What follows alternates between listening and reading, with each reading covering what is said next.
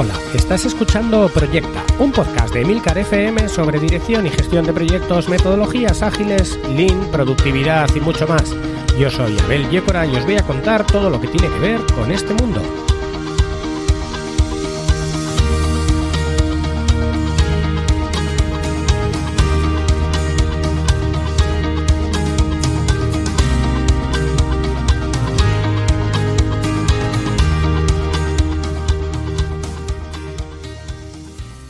Capítulo número 61 y esta vez vamos a seguir un poquito con lo de Kanban, a ver si terminamos un poco la explicación de cómo formar un tablero Kanban y cuáles son eh, las mejores prácticas para, para implantar Kanban en vuestra vida diaria.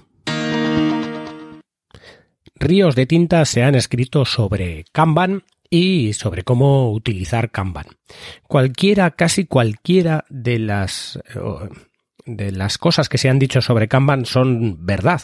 Y la realidad es que Kanban se puede implementar de, de miles de maneras, ¿vale? Lo único es que eh, hay que implementarlo teniendo claro eh, ciertos puntos, como por ejemplo, pues cuáles son las buenas prácticas y cuáles serían los principios de Kanban.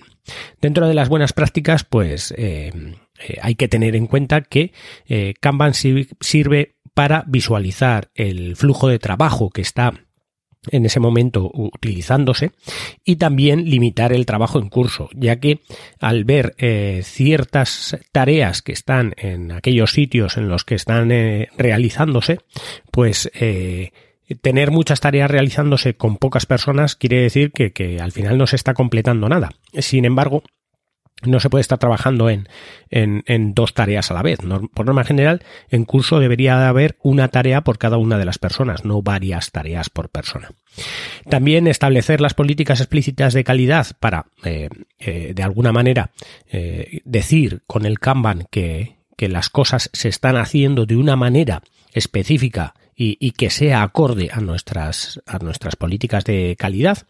También sirve para medir eh, y gestionar los flujos de trabajo de tal manera que se puede ver eh, hacia dónde están yendo los trabajos y quién eh, es aquel que está haciendo más trabajo o está sobrecargado y quién está infracargado en este caso.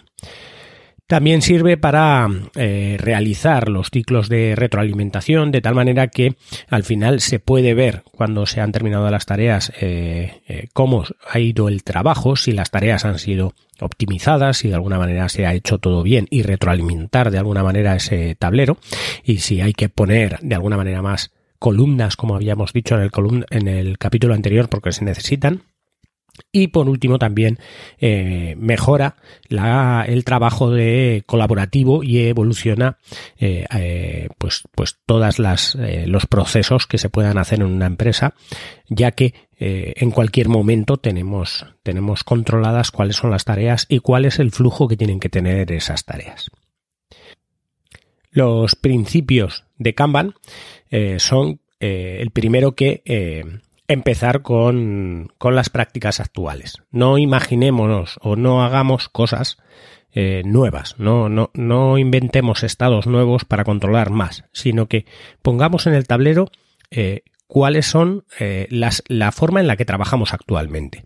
Si nosotros trabajamos en, en por ejemplo, en, una oficina llevando papeles y eh, para, para hacer, por ejemplo, una facturación, pues una factura tiene que estar en revisión, después tiene que estar en aprobación y después tiene que estar pagada y después tiene que estar finalizada, pues entonces tendremos que poner esos estados en las eh, en nuestro tablero Kanban, de tal manera que eh, no modificaremos ni, añadiremos nuevas funcionalidades, porque empezar con nuevas cosas implica aprender a manejar esas nuevas cosas. Sin embargo, si ya eh, que estamos acostumbrados, entre comillas, a, a hacer esos procesos que ya tenemos implantados dentro de la empresa o dentro de nuestra vida, y los ponemos como, como estados en nuestro Kanban, será mucho más fácil adoptar ese, ese tablero. Luego ya veremos si necesitamos añadir más columnas o no necesitamos algunas de las columnas. Pero ya con eso lo que haremos es de alguna manera controlar la calidad de, del proceso de mover esas tareas. El segundo de los principios es comprometerse a buscar e implementar cambios incrementales y evolutivos. Al final, Se trata de que todos los que manejan el Kanban de alguna manera busquen la, optimización de ese tablero. Busquen que igual hay procesos que hay que eliminar o igual hay procesos que hay que eh, añadir a ese tablero. Igual hay estados en los que las eh, tareas tienen que estar que no estaban contemplados anteriormente y que nos beneficia añadirlos. Pero siempre empezar con las prácticas actuales.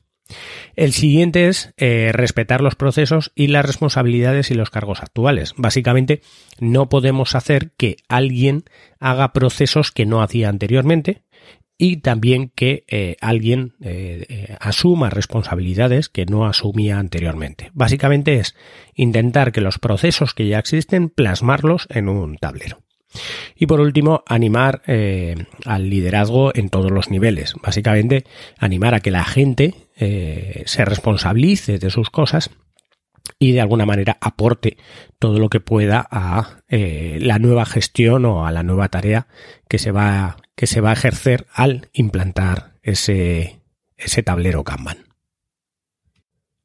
En muchas ocasiones, cuando creamos por primera vez el tablero Kanban, se suelen llenar de tarjetas en, de, los, de las eh, tareas que debemos de hacer en los distintos estados en los que tenemos que hacer las tareas. Muchas veces en una organización lo que se hace es eh, alguien suministra las tareas en, en, las cosas que hay que hacer y digamos que de alguna manera todas esas tareas van, van añadiendo a lo que sería el backlog de tareas a, a realizar. El problema es que cuando cuando esto ocurra, eh, ocurre en, un sistema en el que se ejecutan procesos, ¿vale? Eh, digamos que las personas tienen una capacidad de trabajar eh, relativa. Entonces, muchas veces lo que nos ocurre es que sobrecargamos a esas personas con, con ciertas tareas que a veces no son las más importantes o las, o las más prioritarias.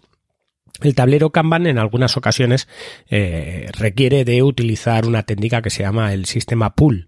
El sistema pool lo único que tenemos es, eh, pues eso, un espacio para rellenar de tareas. Imaginémonos una, una máquina expendedora donde tenemos eh, pues varios elementos que podemos colocar como pueden ser pues refrescos, eh, algunos frutos secos, algo de bollería, pero no nos va a caber más de lo que cabe en la máquina. De tal manera que eh, el proceso podrá, podrá funcionar siempre y cuando no lo sobrecarguemos. Si ocurre esto, si ocurre que tenemos que recurrir a un sistema pool, lo bueno que tiene es que cada una de las cosas que vaya a entrar va a ser eh, muy eh, va a ser priorizada frente a otras. De tal manera que si vemos que algunas de las que ya había eh, no son eh, prioritarias, habría que eliminarlas para meter las nuevas tareas. Esto lo que hace es que al final la carga de trabajo se equilibre con respecto a la, al, a la fuerza de trabajo que tengamos, ¿vale? Entonces, ¿cuáles serían los pasos para crear realmente un tablero Kanban? Pues lo primero es eh, pensar en, en dónde queremos implantarlo, en qué flujo de trabajo queremos implantarlo. Lo siguiente es hacerte un mapa de cuál sería ese flujo de trabajo, ese, ese flujo de trabajo que quieres implantar en el, en el Kanban. De alguna manera podrías utilizar incluso el diagrama de, de flujo, un diagrama de flujo que te indique y que plasme realmente cómo estás actuando eh, para hacer un proceso o cómo se debería de actuar para hacer ese proceso, aunque no se esté actuando de esa manera. Quiero decir, puede que se haya implementado un proceso en alguna empresa y ese proceso no se esté llevando a cabo siempre, sino solo algunas veces, y dependiendo del tiempo y dependiendo de otras cosas. Entonces, lo ideal es coger ese proceso y documentarlo con un diagrama de flujo. Una vez tenemos el diagrama de flujo, lo que tendremos que hacer es sacar todas esas eh, esos estados en los que está el trabajo en sí y, y de alguna manera crear columnas con esos estados, ¿vale? Una vez creamos las columnas con los estados, con con el proceso que tiene que llevar, cada una de las tareas serán aquellas mm, órdenes o aquellos eh, elementos que entraban y salían del flujo de trabajo. Entonces, no tenemos que inventar nada, no tenemos que crear nada, solamente tenemos que plasmar cuáles son los procesos que ya tenemos en nuestra, en nuestra vida diaria o en nuestra empresa o, o, en, o en el sistema que queramos implantar el Kanban y plasmarlo de esa manera. Simplemente hacer, en primer lugar, un flujo de, un diagrama de flujo y luego todos esos estados del diagrama de flujo va a ser los que vamos a plasmar como columnas en un tablero Kanban. Además de eso, también existen versiones del tablero Kanban donde, aparte de las columnas, también tiene filas, de tal manera que podríamos tener, imaginémonos un tablero donde tenemos las tareas de por hacer, de curso, de hecho, eh, de la parte de probar y la parte de sacar a, a mercado, pero a la vez tenemos en filas lo que sería eh, tareas de, desarrollo o de creación de cosas y luego tareas de mantenimiento. Entonces, eh, sería un tablero con, con las verticales que serían los estados, pero las horizontales, de alguna manera, serían las grandes líneas de negocio, en este caso, que podrían llevar, eh, digamos, el, mismo tablero, para, de alguna manera, cuando una persona se dedica a dos negocios distintos o a dos eh, operaciones distintas que tienen los mismos procesos, pues saber en dónde se están atascando o, cuál está yendo con más fluidez en cada una de las, de las dos empresas. Aparte de los beneficios que ya vimos que tenía el Kanban, de que de alguna manera se podía ver de un vistazo cómo estaba el trabajo, pues también el Kanban nos puede dar eh, ciertas, eh, ciertas señales de cuando el trabajo está desequilibrado. Si en algún caso, eh, por ejemplo, en una, en una de las columnas que tenemos que una tarea tiene que estar en pruebas, vemos que se van acumulando las tareas en pruebas y las tareas en hecho antes de probar, vamos a ver que entonces no tenemos suficientes recursos para hacer las pruebas y que por eso se están atascando las tareas ahí, antes de lo que sería el despliegue o, el, o la salida a mercado. Si vemos que en alguna de las columnas se está realmente atascando el, el trabajo, pues ya sabemos dónde tenemos que, de alguna manera, eh, hacer, eh, poner recursos para que nuestro, nuestra cadena de trabajo vaya fluida y trabajemos eh, lo más rápido posible y seamos lo más óptimos. Por otro lado, si observamos que en la columna de, de, cosas que se están haciendo hay demasiadas cosas, cuando está en la columna de en curso hay demasiadas tareas y hay más tareas de las que personas están ejecutando tareas, entonces ahí hay un problema, hay un error. Una persona nunca debería de tener en curso más de una tarea, solo debería de tener una tarea en curso. Si esa tarea no la ha completado, debería devolver a por hacer o a pendiente, de tal manera que no puede tener en curso más de una tarea. Eso lo que fuerza es a que esa carga de trabajo de en curso tenga que ser siempre la misma o acorde a las personas que realmente están trabajando. Por último, antes de finalizar, me gustaría dar un repaso pues a, lo que se ha visto sobre Kanban y bueno, eh, nada más deciros que eh, pues que, la, que, el, que el flujo para crear un Kanban bien es primero empezar con lo que estáis haciendo ahora, no, no añadir nada más, sino plasmar aquello que se está haciendo.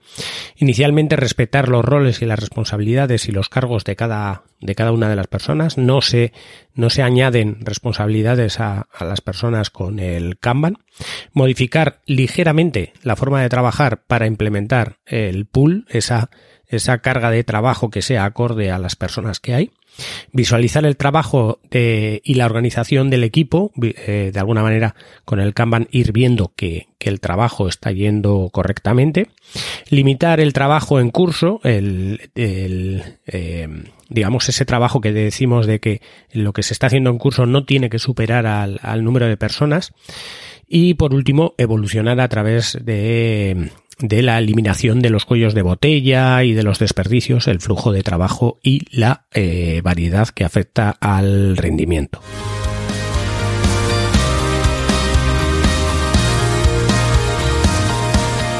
Y hasta aquí el capítulo de hoy. Muchas gracias por escucharme. Tenéis toda la información de este capítulo en emilcar.fm. Podéis hacer vuestros comentarios en el grupo de Telegram t.me barra proyecta podcast. Hasta el próximo capítulo y no os olvidéis de que lo bien planificado bien sale.